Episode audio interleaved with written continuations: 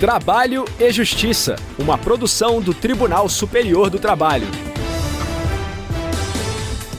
Olá, eu sou Anderson Conrado e você acompanha agora as principais notícias da Justiça do Trabalho.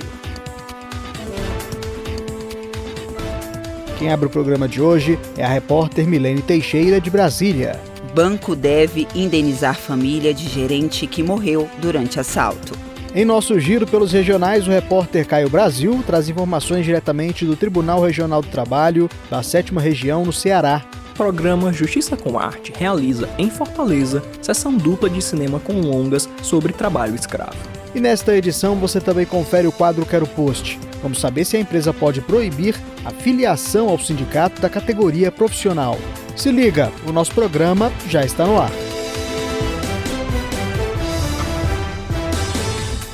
A sétima turma do TST manteve decisão que condenou o Banco do Brasil a pagar indenização à família de um gerente.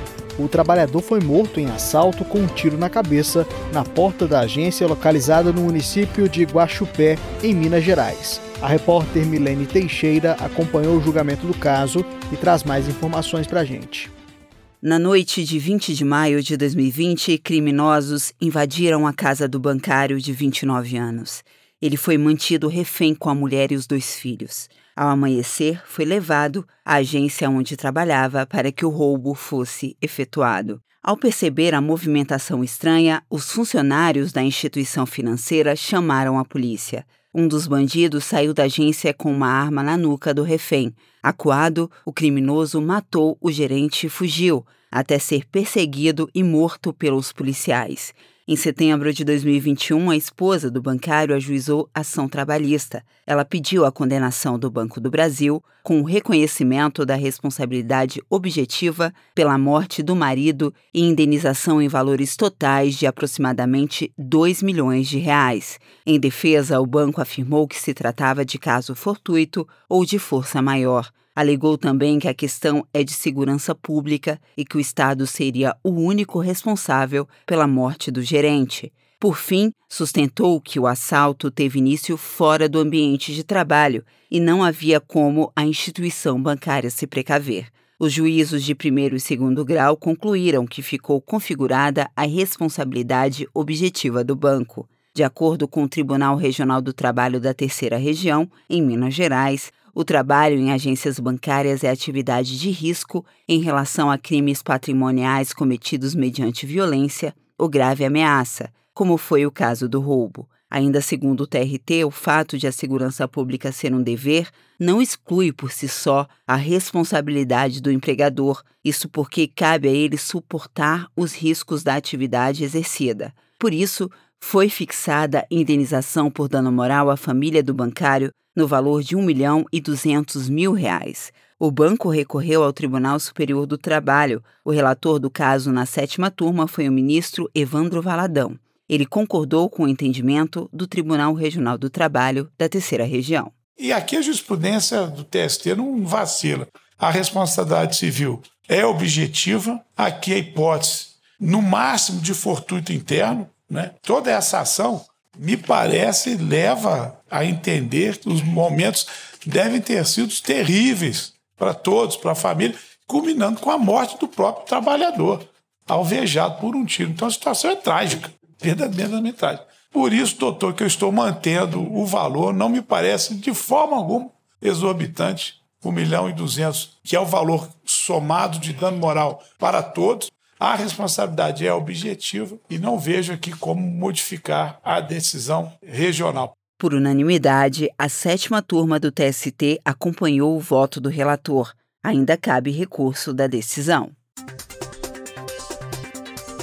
Giro pela Justiça do Trabalho.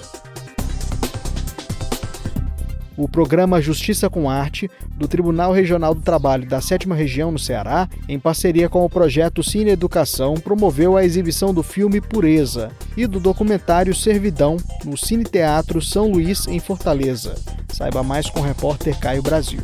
As projeções foram voltadas para estagiários do TRT do Ceará, jovens aprendizes, estudantes de Fortaleza e região metropolitana.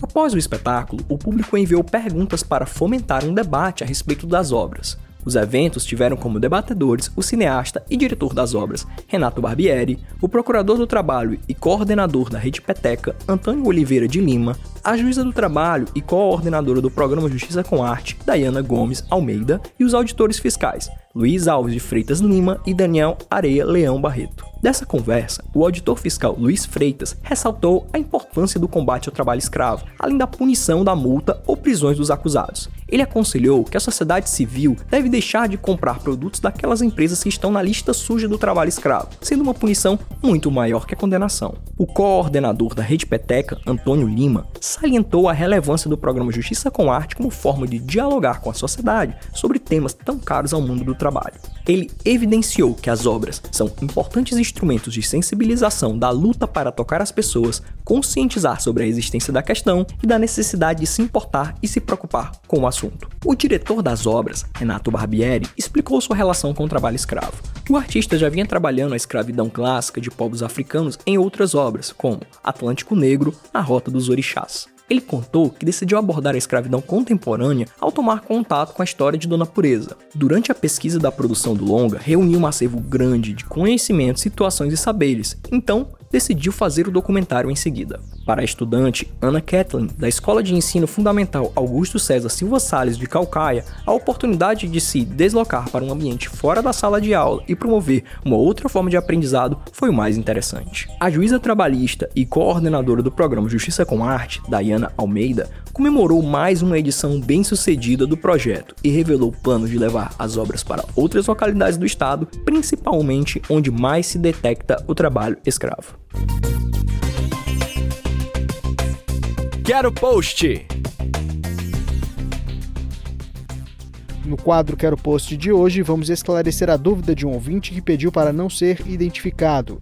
Ele encaminhou um e-mail com a seguinte pergunta: A empresa pode proibir o trabalhador de se filiar ao sindicato? Quem vai responder é a juíza substituta da primeira vara do trabalho de Porto Velho, em Rondônia, Sabina Rodrigues. Vamos conferir. É importante lembrar que a origem do direito do trabalho está intimamente interligada ao surgimento do movimento sindical, justamente por esse último representar a união de forças dos trabalhadores em face da exploração pelo capital. Atualmente, a liberdade sindical consiste em verdadeiro direito humano, encontrando previsão na Constituição Federal e em normas internacionais ratificadas pelo nosso país, como a Declaração Universal dos Direitos Humanos e a Convenção Americana de Direitos Humanos. Nesse contexto, em razão da liberdade sindical, a empresa não pode impedir, por qualquer meio, que o trabalhador se filie a sindicato, existindo previsão expressa nesse sentido na Convenção 98 da Organização Internacional do Trabalho, que foi ratificada e, portanto, encontra ampla aplicabilidade no nosso país. Cabe destacar, então, que qualquer ação coercitiva, discriminatória ou retaliatória contra o empregado em virtude de sua filiação a sindicato ou em razão de sua participação em atividades sindicais pode configurar assédio sindical, representando obstrução ou restrição à liberdade sindical. Ocorrida qualquer prática que represente assédio sindical, o empregado pode buscar a tutela da Justiça do Trabalho para reparar eventuais danos materiais e morais, valendo salientar que a jurisprudência dos tribunais trabalhistas tem reforçado a vedação a práticas que atentem contra a liberdade sindical. Além disso, a parte empregadora que comete assédio sindical também está sujeita a eventual ação coletiva, promovida pelo próprio sindicato ou pelo Ministério Público do Trabalho. E você, também tem dúvida ou sugestão sobre algum assunto relacionado ao direito trabalhista? Não perca tempo, deixe um comentário nas redes sociais do TST. No Facebook e Instagram, o perfil é o PSTJus. Também dá para fazer comentário no canal do TST, youtube.com/tst. Se preferir, mande um e-mail com seu questionamento para crtv@tst.jus.br. Eu fico por aqui. Muito obrigado pela audiência. O trabalho e Justiça teve a apresentação de Anderson Conrado, edição de Liamara Mendes, produção de Milene Teixeira e Priscila Roster, colaboração dos estagiários Jorge Agli e Milena Correa, supervisão de Patrícia Rezende e trabalhos técnicos de Rafael Feitosa e Wesley Oliveira. O programa é uma produção da Rádio TST, sob a coordenação de Rodrigo Tunholi e a supervisão geral da Secretaria de Comunicação Social do Tribunal Superior do Trabalho. Muito obrigado pela companhia. A gente se encontra na próxima edição. Eu espero você. Tchau. Trabalho e Justiça, uma produção do Tribunal Superior do Trabalho.